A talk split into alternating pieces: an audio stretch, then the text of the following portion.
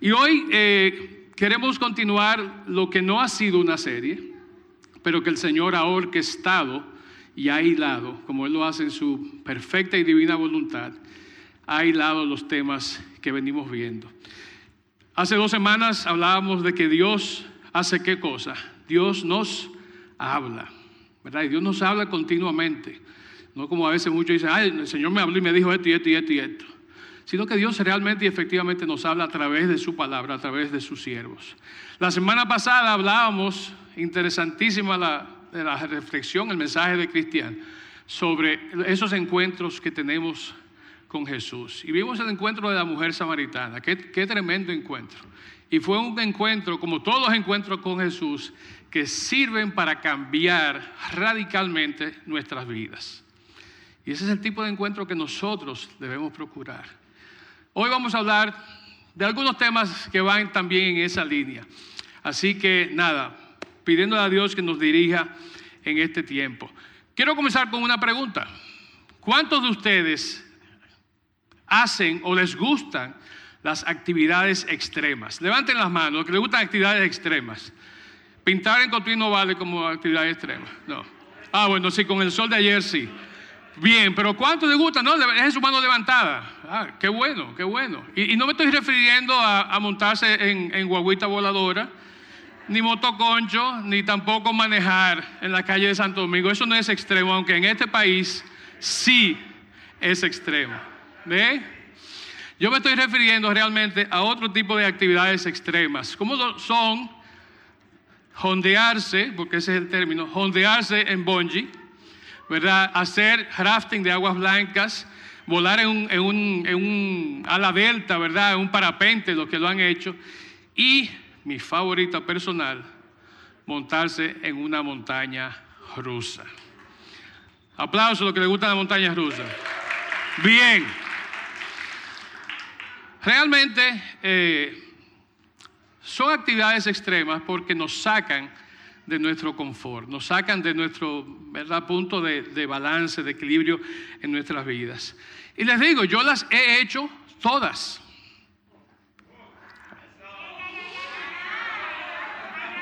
Me imagino que muchos están diciendo, oye, ese señor tan serio que se ve. Y dicen serio por no decir viejo, pero el viejo JJ ha hecho eso. Bueno, sí, he hecho todas esas actividades y aquí hay varios miembros de la familia que pueden atestiguar a eso. Así que, fíjense, es bueno tener la oportunidad de de vez en cuando uno salirse de la rutina y arriesgar a su vida a la muerte y montarse en un aparato de estos. Eh, ahora, siendo justos, no puedo hablar solamente de mí. Mi esposa Gladys, que está aquí, también es fanática de ciertas actividades extremas como una que hicimos una vez en un río en Texas. Cuatro kilómetros montados en un tubo. Eso es extremo para Gladys, ¿verdad que sí, mi amor? No. Lo bueno es, no solamente que fue un viajecito muy ameno en ese río, el río Comal, que de hecho solo tiene cuatro kilómetros y está en una ciudad al, noroeste de San Antonio, sino que hubo un momento en que estábamos en un punto donde se puso extremo el asunto. Primero comenzaron a vocear unos que estaban ahí, que había culebras en el agua. Ustedes se imaginan, de una vez los pies de mi esposa subieron así, más alto que su cabeza. Y lo otro fue que en un momento había un remolino, que uno caía por una cascadita, caía en el remolino, daba dos vueltas y salía su curso. No, Gladys y un grupo, de hecho una amiga que andaba con nosotros costarricense, entendían que eso era todo lo que había que hacer y se quedaron ahí, en el remolino. Nosotros queríamos irnos río abajo y no, ella ahí dando vueltas. Pero nada, eh, son cosas que realmente suceden en la vida, ¿no? Y son actividades que algunos disfrutamos, otros no. De hecho, hay una historia, no la voy a hacer porque ya estoy limitado a una historia de mi esposa por mensaje, por contrato, ¿verdad? Eh, hay una historia muy buena de una montaña rusa que ella vio, que era como una de niño, que ella pensó, y le dijimos, pero montate, ven, tú vas a ver que es de niño. La momia se llama. Y está, es de niño, sí, de niño que... Bien, pero fíjense, para mí ese es, ese es eh, ¿verdad? uno de los ejemplos que quizás para mí en mi vida me, me relaciona con el transcurrir, muchas veces de un día, de una semana, de un mes o de toda una vida. Yo creo que no hay mejor ejemplo para simbolizar nuestra vida como creyentes, inclusive, que eso que acabamos de ver ahí en el video, esa montaña rusa. A veces vamos subiendo lento, lento, y llegamos allá arriba y estamos en, la cima, en el tope, vemos todo aquello tan bonito. ¿Y qué pasa? Tan pronto estamos ahí arriba disfrutando todo eso, viene la caída. Y no es una caída sencilla, ¿verdad? No es un estrellón, no es una que resbalamos y nos caímos, no. Viene una caída que es con lo que llaman corkscrew, un tirabuzón, y después una subida, y después una cuestión que le da la vuelta, uno pone de cabeza y uno, si desayunó mucho, ¿verdad? Sabe lo que va a pasar. Pobre los que vienen en el vagón de atrás.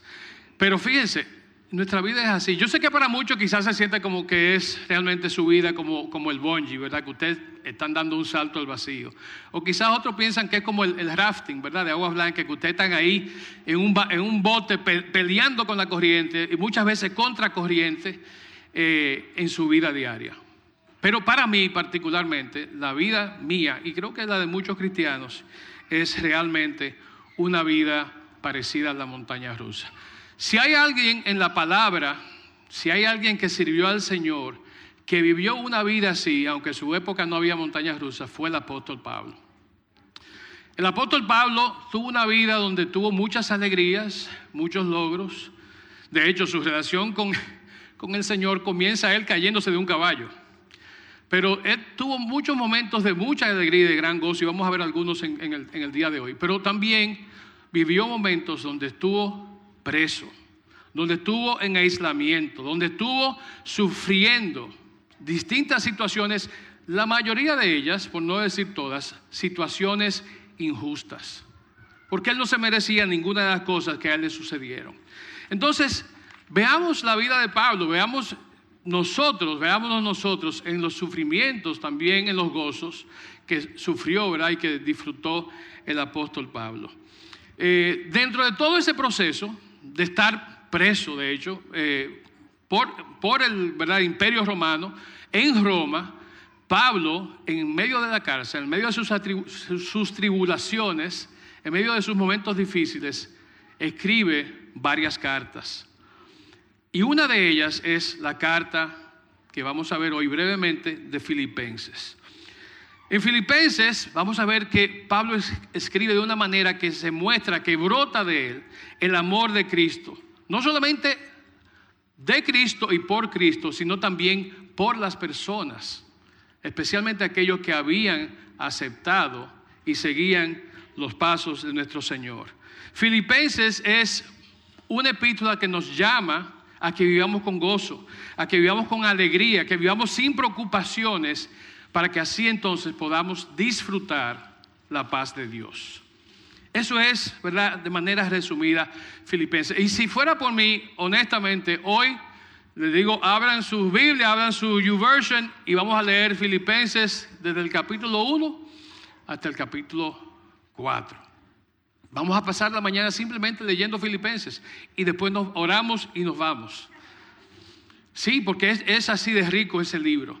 Sin embargo, entendiendo que no tenemos ese lujo esta mañana, sí quisiera que viéramos algunos versículos que aparecen en el capítulo 4 de Filipenses, ya prácticamente al cierre de la carta. Y dice así, Filipenses 4, 1 y del 4 al 9. Leámoslo juntos, ustedes pueden mirar ahí a las pantallas. Dice lo siguiente, por lo tanto, mis amados hermanos, manténganse firmes, fieles al Señor. Por lo tanto, mis amados hermanos, manténganse fieles al Señor. Ese por lo tanto conecta con lo que viene del capítulo 3 al final, ¿verdad? Donde él decía que él ya olvidaba lo que había pasado y se fijaba hacia adelante, hacia Jesús, de que él estaba realmente esperanzado, ¿verdad? En el regreso de nuestro Señor. Eso dice el capítulo 3, lo pueden leer en sus casas. Y dice, por lo tanto, manténganse fieles al Señor. Los amo y anhelo, anhelo verlos, mis queridos amigos, porque ustedes son mi alegría y la corona que recibo por mi trabajo. Versículo 4. Estén siempre llenos de alegría. en el Señor. Lo repito, alégrense. Que todo el mundo vea que son considerados en todo lo que hacen. Recuerden que el Señor vuelve pronto. No se preocupen por nada. En cambio, oren por todo. Díganle a Dios lo que necesita, necesitan, perdón, y denle gracias por todo lo que Él ha hecho. Así experimentarán la paz de Dios que supera todo lo que podemos entender. La paz de Dios cuidará su corazón y su mente mientras vivan en Cristo Jesús. Y ahora, amados hermanos, una cosa, una cosa más para terminar. Concéntrense en todo lo que es verdadero, todo lo honorable, todo lo justo, todo lo puro, todo lo bello y que es admirable. Piensen en cosas excelentes y dignas de alabanza. No dejen de poner en práctica todo lo que aprendieron y recibieron de mí, todo lo que oyeron de mis labios y vieron que hice. Entonces, el Dios de paz estará con ustedes. Amén. Amén. Tremenda promesa, ¿verdad? Tremenda promesa con la que cierra Pablo ese, ese, pasaje. El Dios de paz va a estar con nosotros. Si hacemos esas cosas, nos gozamos, pasamos las tribulaciones, ¿verdad? Todo eso, el Dios de paz va a estar con nosotros. Y, de nuevo, hay tanto que pudiéramos comentar de esos siete versículos, ¿verdad? Que pudiéramos dedicar, creo que toda una serie de las que hacemos los domingos acá hablar de cada uno de los componentes, de los elementos que aparecen en ese breve pasaje. Pero sí, vamos a tratar de aprovechar algunos puntos principales, ¿verdad? De esta riquísima enseñanza que Pablo envió, ¿verdad? Les escribió a los filipenses, a los creyentes en Filipos, hace casi dos mil años, pero que si las vemos, como todo el resto de la palabra, son aplicables hoy en día para ti y para mí. Así que le damos. Amén. Fíjense, muchas de las pruebas de Pablo, que hablamos hace un momentito, no le, no le impidieron a él vivir una vida llena de gozo. Aparte de todas las cárceles, todas las veces que él estuvo en momentos difíciles, recuerden que a él lo mandaron en un barco, en un momento lo iban a jondear al barco, en un momento lo picó una serpiente. Óigame, si alguien pasó cosa, ese fue Pablo. Sin embargo, nada de eso, ni siquiera el tiempo que permaneció arrestado en cárcel o en arresto domiciliario, nada de eso le quitó su gozo. Nada, nada de eso quitó su gozo. Pablo tenía fe en que el Dios viviente, en el que él eh, creía, lo acompañaba cada vez que le estaba en una prueba. Entonces él sabía que todas esas cosas no le pasaban a él solo, independientemente de todo lo demás, sino que Dios estaba presente con él en cada uno de esos momentos. Pablo pasó, como yo decía, todas estas penurias. Los creyentes que recibían las cartas de Pablo vivían orando por Pablo, porque él les comentaba su situación. Y ellos también entonces se hacían parte de esos procesos, de esas situaciones que él vivía y le acompañaban en oración. Entonces es interesante, es interesante ver que dentro de todo este proceso tan físicamente desesperante de Pablo, su reacción es una reacción de gozo, es una reacción de alegría. De hecho, en el capítulo 4 vemos el concepto alegría, ¿verdad? Gozo, regocijo, lo vemos en diferentes formas. Así que cuando tengan tiempo, lean el capítulo completo. Aparece ese término o la idea de gozo, de alegría, aparece 16 veces en este, en este capítulo, ¿verdad? Y a través de toda la, la epístola. El gozo espiritual, entonces, y el regocijo en Cristo era un tema muy importante para Pablo. De hecho, creo que brinqué una, ¿no? Filipenses 1.18 lo dice así, al principio del, de la epístola. El mensaje acerca de Cristo se predica de todas maneras, de modo que me gozo y seguiré gozándome. Estar preso no le impedía a Pablo hablar del Señor, ni tampoco le quitaba su gozo. De hecho, Filipenses 3.1, Pablo reitera, dice, mis amados hermanos, pase lo que pase, alégrense en el Señor. Alégrense en el Señor. Es una constante en Pablo. No importa lo que esté sucediendo a tu alrededor, tú debes alegrarte. Es un reto, ¿verdad que sí? Es un reto. Pablo enfatiza esto, ¿verdad? Y lo vemos en el versículo 4 que leímos hace un momentito. Él dice estén siempre gozosos. Estén siempre llenos de alegría. Él no dice cuando ustedes puedan, Él no dice cuando las cosas vayan bien, Él nos dice si las circunstancias lo permiten, si tienen dinero en el banco, si tienen ropa nueva, zapatos nuevos. No importa las circunstancias, debemos oír el mandato de Pablo, ¿verdad? No es un consejo, es un mandato. Estén siempre llenos de alegría en el Señor. Pero ¿verdad? Tristemente, si nuestro gozo se basa en lo que está pasando a nuestro alrededor, en nuestro país, en nuestra casa, donde quizás nosotros somos el único que profesamos creer en Cristo, ¿verdad? Y tenemos oposición, si tenemos una situación en el trabajo, si tenemos una situación en nuestros estudios, entonces, ¿verdad? Y, y buscamos ahí nuestro gozo. Lamentablemente ahí no lo vamos a tener, no lo vamos a encontrar. Solamente si estamos buscando honesta y verdaderamente, como lo hacía Pablo, el rostro del Señor cada día, vamos a tener ese gozo, esa alegría, ese regocijo. ¿Qué significa entonces alégrense en el Señor? ¿Qué significa alegrarnos en el Señor? Para eso lo primero que hay que hacer es que conocer al Señor.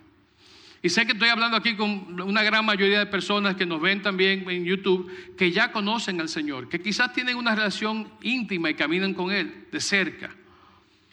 Pero tiene que ser, tiene que ser un, encuentro, ¿verdad? Como el de la samaritana la semana pasada que decía Cristian, ¿verdad? Que transforme nuestra vida, que dejemos los cántaros pesados, llenos de agua, que habíamos ido a buscar, y salgamos corriendo como unos locos de garitao diciendo a todo el mundo que acabamos de conocer a alguien que nos conoce.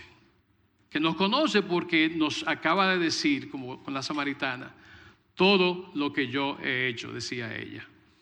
Entonces, eso es alegrarnos en el Señor. Primeramente, conocer y tener una relación con el Señor. Ahora, lo interesante de esto es que también hay otra forma de alegrarnos en el Señor. Bueno, Filipenses 3:8 ¿Me ayudan por favor allá atrás? Filipenses 3:8, la primera parte dice así, así es, todo lo demás no vale nada cuando se le compara con el infinito valor de conocer a Cristo Jesús. Entonces, alegrarnos en el Señor, alegrarse en el Señor siempre, significa que hay un propósito nuevo en nuestros corazones. Significa que Cristo es el principal enfoque de nuestra vida es el principal objeto de nuestro gozo.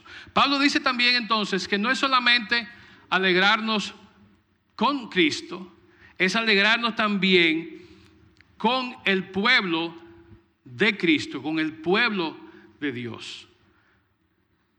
Fuera complicada la fórmula si solamente nos estuviéramos alegrando en nuestra relación con Jesús y nos olvidáramos de lo que pasa a nuestro alrededor. La Biblia nos enseña, Pablo nos enseña en diferentes partes que debemos de regocijarnos en el Señor, pero también regocijarnos en el pueblo del Señor. Entonces, hay ciertas cosas que podemos hacer.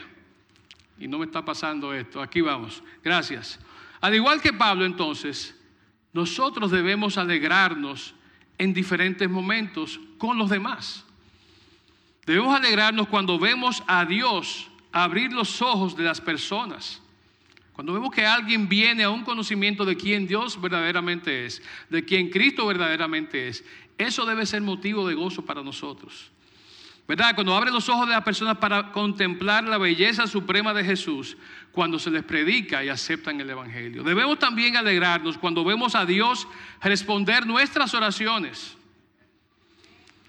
Oraciones que hacemos para pedir victoria sobre la tentación y también para pedir, ¿verdad?, sobre la tentación y el pecado, la ayuda en las pruebas y la curación de la enfermedad.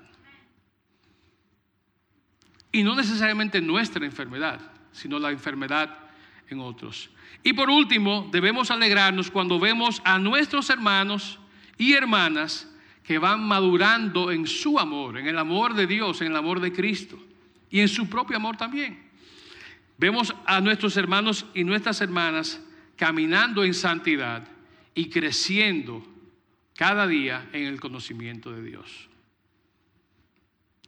Y no quiere decir con esto que estamos quitando del, su lugar la relación que tenemos con Dios. Al contrario, estamos agregando a esa relación algo que se hace más palpable y más real en nuestro entorno, que es vernos, ver cómo Dios obra y cómo nosotros nos gozamos en lo que Él está haciendo en su pueblo, en todo y cada uno de nosotros. Y ahora yo quiero hacerles una pregunta, y esto es para que ustedes la, es media retórica, pero ustedes la analizan y se, y se responden. De hecho, son varias preguntas. Quiero preguntarles la siguiente. ¿Se alegran ustedes cuando ven lo que está pasando en el pueblo de Dios? Y cuando hablo del pueblo de Dios, no me refiero solamente a este grupito del pueblo de Dios, sino en el pueblo de Dios en sentido general, aquí en otros países. ¿Estás buscando respuestas a las oraciones y evidencia de la gracia de Dios en aquellos quienes te rodean? ¿O simplemente pasamos un buen rato Vamos a comer aquí un ratico y después nos vamos al café Santo Domingo, ¿verdad? Tengo que cobrar mi, anuncio. Pero eso es lo que hacemos los domingos. O realmente nos, nos, gozamos cuando escuchamos las historias de cómo el Señor está obrando en cada uno de nosotros y cómo estamos creciendo. Por último, anhelas ver la santidad, el progreso y el gozo en la fe de tus hermanos cristianos más de lo que anhelas recibir su aprobación y su reconocimiento. Y eso es algo que yo tengo que preguntarme continuamente.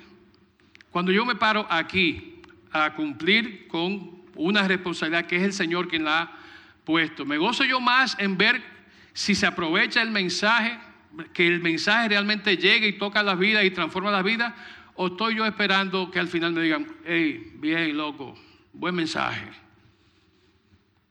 Y realmente no debe ser así, ¿verdad? Debemos alegrarnos en lo que el Señor nos manda. Entonces, Necesitamos nosotros tener humildad, ¿verdad? Necesitamos humildad para ver los intereses de los demás, para buscar su madurez espiritual y la plenitud del gozo en Cristo. Nos dice Filipenses 2, 3 y 4, no sean egoístas, no traten de impresionar a nadie, sean humildes, es decir, considerando a los demás como mejores que ustedes. No se ocupen solo de sus propios intereses, sino también procuren interesarse en los demás. El verdadero gozo, la verdadera alegría del Señor, a la que Pablo se refiere, viene primeramente conociendo a nuestro Señor, pero viene también y es complementada por los logros, ¿verdad? Por gozarnos de ver los logros y los avances que nuestros hermanos en Cristo están alcanzando. Pablo nos dice más adelante que no nos debemos preocupar. Entonces lo primero es, vamos a, gozarnos siempre, pero por el otro lado, vamos a soltar las preocupaciones. Las preocupaciones, los afanes, la ansiedad, ¿qué hace? Afectan nuestros pensamientos, afectan nuestras emociones. Muchas veces vemos una gente que está con el, como dicen, el rostro demudado, ¿verdad? Con, con ojera y flaco, jalado. Y o está enfermo, o le dio COVID, o está preocupado. Una de esas tiene que ser. Y realmente la preocupación, la ansiedad acaba ¿verdad? con nosotros, con nuestro organismo. Comienza la, hipertensión, comenzamos a sufrir de cosas que no sabíamos que podíamos sufrir. ¿Verdad? Porque, ¿y qué fue? Y realmente yo sé que es complicado porque muchos tenemos situaciones válidas que nos, nos mueven a preocupación. Hay muchos de ustedes que lamentablemente han sido víctimas mías, tengo que confesarlo, eh, de las encuestas de vez en cuando yo tiro por ahí. Ha pasado a nivel de la congregación, también ha pasado a nivel de la, del grupo de matrimonio, ¿verdad? Lanzamos una encuesta para recopilar información. Y yo me aseguro, si hacemos una encuesta hoy, no lo vamos a hacer, no se preocupen.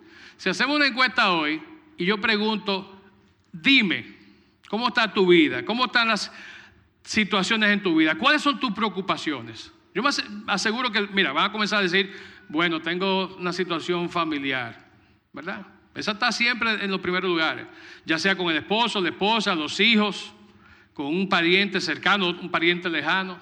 Eso está siempre cerca en lo que nosotros nos preocupamos. Después vienen las situaciones financieras. ¿Verdad? Tengo que pagar la tarjeta y no tengo, tengo que, que pagar el préstamo y no tengo. están, en mi caso, los cuartos de la AFP. ¿Verdad? Como vi por ahí en estos días, y yo nos reíamos porque vimos un video de que con mi cuarto no. ¿Verdad? Lo que estamos, ¿verdad? O soy yo solo el que está preocupado por los cuartos de la AFP. Ah, bueno. Entonces tenemos preocupaciones variadas y constantes. Pero, ¿qué nos dice Filipenses 4:6? ¿Qué nos dice Pablo? Nos dice, no hagan más encuestas. No, nos dice, no se preocupen por nada. No se preocupen por nada. Y me imagino que por ahí hay alguien que está pensando, óyeme, pero honestamente, ¿cómo le hacemos para no estar preocupado? Y yo le pregunto, ¿hay alguien aquí en este momento, quizás mi nietecito que está por ahí, pero hay alguien en este momento que puede levantar la mano y decir que no tiene ni una sola preocupación? Aunque sea la preocupación de, ¿y dónde vamos a comer hoy? ¿Verdad? Pero hay preocupaciones en nuestra mente a, diario, continuamente. Nuestra vida está marcada, lamentablemente, por preocupaciones. Y realmente, no solamente en nuestro entorno, sino que entonces para colmo el mundo se encarga de tirarnos otras preocupaciones. Nos tira pandemia, nos tira guerra, nos tira esto, nos tira lo otro. Como si no fuera suficiente con las propias preocupaciones. Pero el Señor nos dice, a través de su siervo Pablo, no se preocupen por nada. No se preocupen por nada. Y, muchos dirán, bueno, imagínate, Pablo estaba hablando con los filipenses, una gente que vivieron hace dos mil años. Ellos no tenían pandemia, no había eh, el tráfico del Gran Santo Domingo, no había, eh, eh, óyeme, no había nada, no había problema. No tenían noticia, ¿verdad? yo me acuerdo que antes de la noticia no tenía que esperar que tiraran el periódico o esperar el noticiario. Ah, no, ahora hay gente que usted lo ve que se levantaron en la mañana Resumen de Diario Libre. Ay, mira esto. ¿Y cuándo se murió ese hombre? A diario lo primero que acudimos es a buscar las malas noticias. En vez de buscar la buena noticia, ¿verdad? Pero ese es otro tema para otro momento. Entonces, hay algo que tenemos que entender.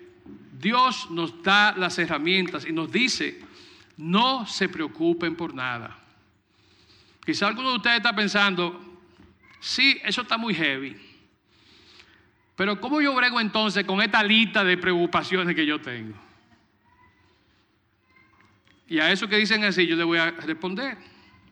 Qué bueno que preguntaste eso, Manín. Porque la segunda mitad de Filipenses 4:6 nos dice, después que dice no se preocupe por nada, dice, en cambio, oren por todo. Díganle a Dios lo que necesitan y denle gracias por todo lo que Él ha hecho. Ahí está el remedio, ahí está la solución a nuestra preocupación. Oren por todo, díganle a Dios lo que necesitan y denle gracias por lo que Él ha hecho. Para mí no se pone más fácil de ahí, ¿verdad que no? Entonces, sin importar lo que esté pasando en este momento, agradece a Dios en oración por eso. Si estás enfermo, si estás necesitando dinero, si tienes una situación relacional de familia, esposo, esposa, hijos, lo que sea, Órale a Dios, preséntalo en oración y al mismo tiempo hazlo con acción de gracia, porque estás pudiendo acceder al trono de la gracia para presentar eso a tu Dios. Si hacemos eso, vamos a ver cómo se convierte en una realidad. No se preocupen por nada. Bien, Terminando aquí, vamos a llegar entonces a esta escalada que ha venido desde gozarnos siempre, de no preocuparnos, a lo que yo llamo la cima de la epístola de Filipenses y de muchos de los escritos de Pablo. Dice el versículo 7, si me ayudan allá atrás a pasarlo, por favor, al 7 de...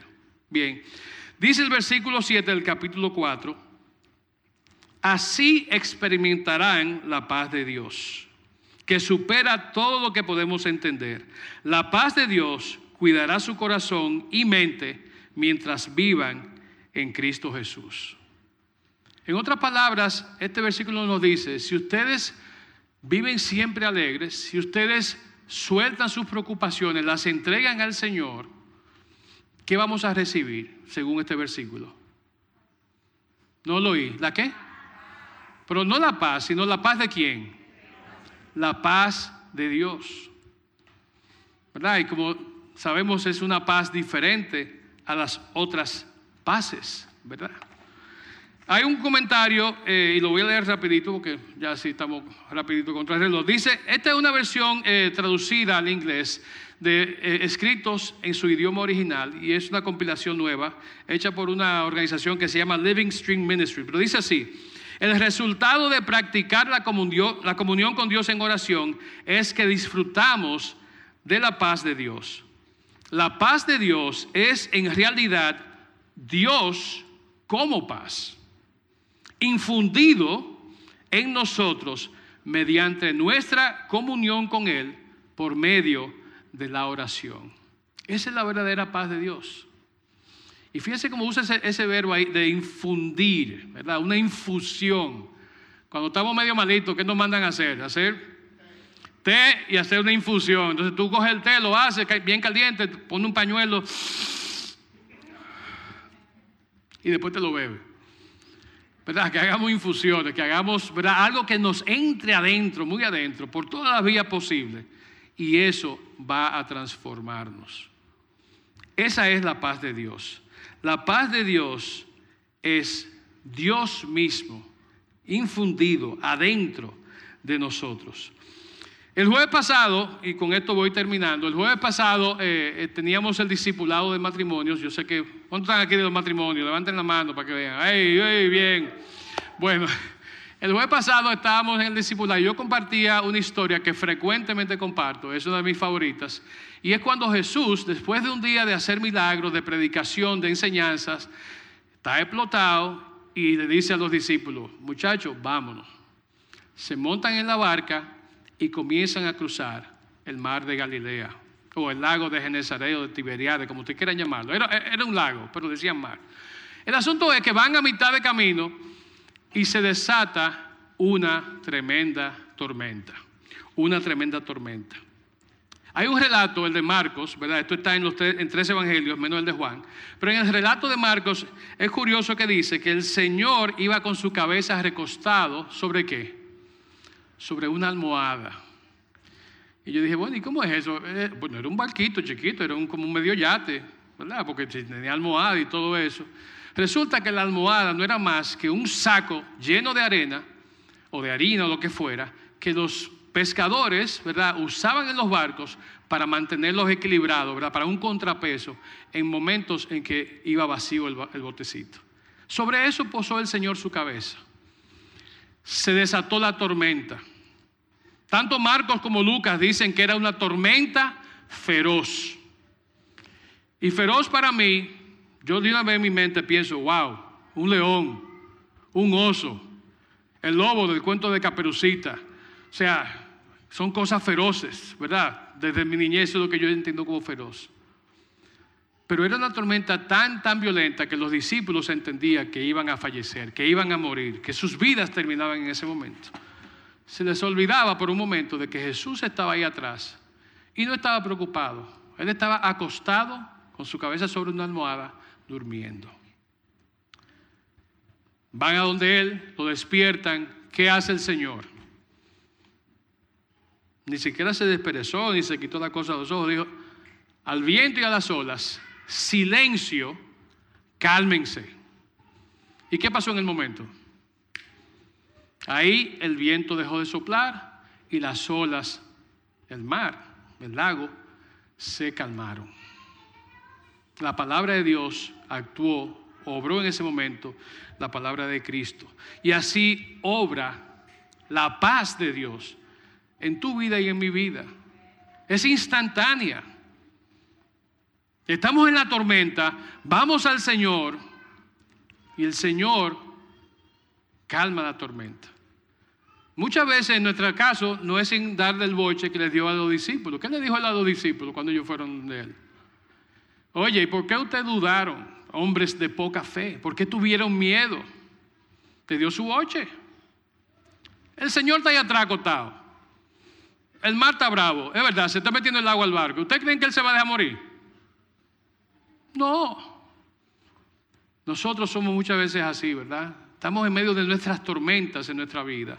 Particularmente yo les digo, yo, he vivido una época en meses, semanas recientes de continuas tormentas. Por diferentes cosas en mi vida personal, familiar, relacional, eh, eh, laboral. Y muchas veces creo que es así como ellos, me voy a ahogar junto con el barco virtual que está montado. Pero se me olvida que ahí tengo yo, a breves pasos, ¿verdad? acceso a la paz de Dios. Que solamente está esperando que nosotros acudamos, vayamos en pos de ella. Bien, vamos a concluir. Y fíjense, hay algo interesante. Pablo, ¿verdad? Siervo del Señor, se dejó usar. Se dejó usar en medio de las circunstancias peores de su vida para escribir las cartas más efectivas, más bonitas, ¿verdad? Efesios, Gálatas, Filemón, ¿verdad? Que fueron transformadoras para la vida de, de los que las recibieron, pero también lo son para nosotros hoy. Vimos que a través de estar alegres en el Señor, de regocijarnos en Él y de no preocuparnos, que es lo mismo que dar nuestras preocupaciones a Dios, a Cristo, vamos a recibir la paz de Dios. Y eso es lo que el Señor quiere para cada uno de nosotros hoy, que podamos recibir esa paz de Dios. El Señor ya al final, ¿verdad? De, de, su tiempo se reúne con los discípulos y le dice, miren, ustedes van a entender, van a comprender después que yo me vaya, quién yo realmente era. Porque le voy a mandar el Espíritu Santo. Pero en el interín, ¿verdad? ¿Qué les voy a dejar? El Señor les dijo, la paz les dejo. Mi paz, ¿verdad? La, la paz de Dios les doy. Y esa es mi oración, esa es mi petición para cada uno de nosotros hoy. Le voy a pedir que se pongan de pie, por favor, para concluir en oración. Y que entendamos que el Señor primeramente está a solo unos pasos, ¿verdad? De manera figurada, de nosotros y nuestros problemas. De que nosotros podemos, como quien dice, ayudarnos a nosotros mismos si procuramos tener eh, gozo siempre en nuestra vida, aún en los momentos más difíciles. Y yo sé que, que es difícil, ¿verdad? Es complicado. Es más fácil decirlo que hacerlo. Y también de que tenemos la potestad, tenemos la capacidad de las preocupaciones, ¿verdad? Nosotros darlas plenamente a nuestro Señor, quien está esperando que nosotros vayamos a Él para respondernos. Lo interesante de esto es que muchas veces la respuesta puede ser sí, otras veces la respuesta a nuestras peticiones va a ser sí, pero no ahora. Y a veces la respuesta, como me ha pasado muchas veces a mí, va a ser un definitivo y rotundo no. Lo que sí yo les puedo asegurar es que su paz siempre va a acompañar cada una de esas respuestas. Si es sí, si es espera o si es no, debemos recibir esa respuesta confiados en la paz de Dios.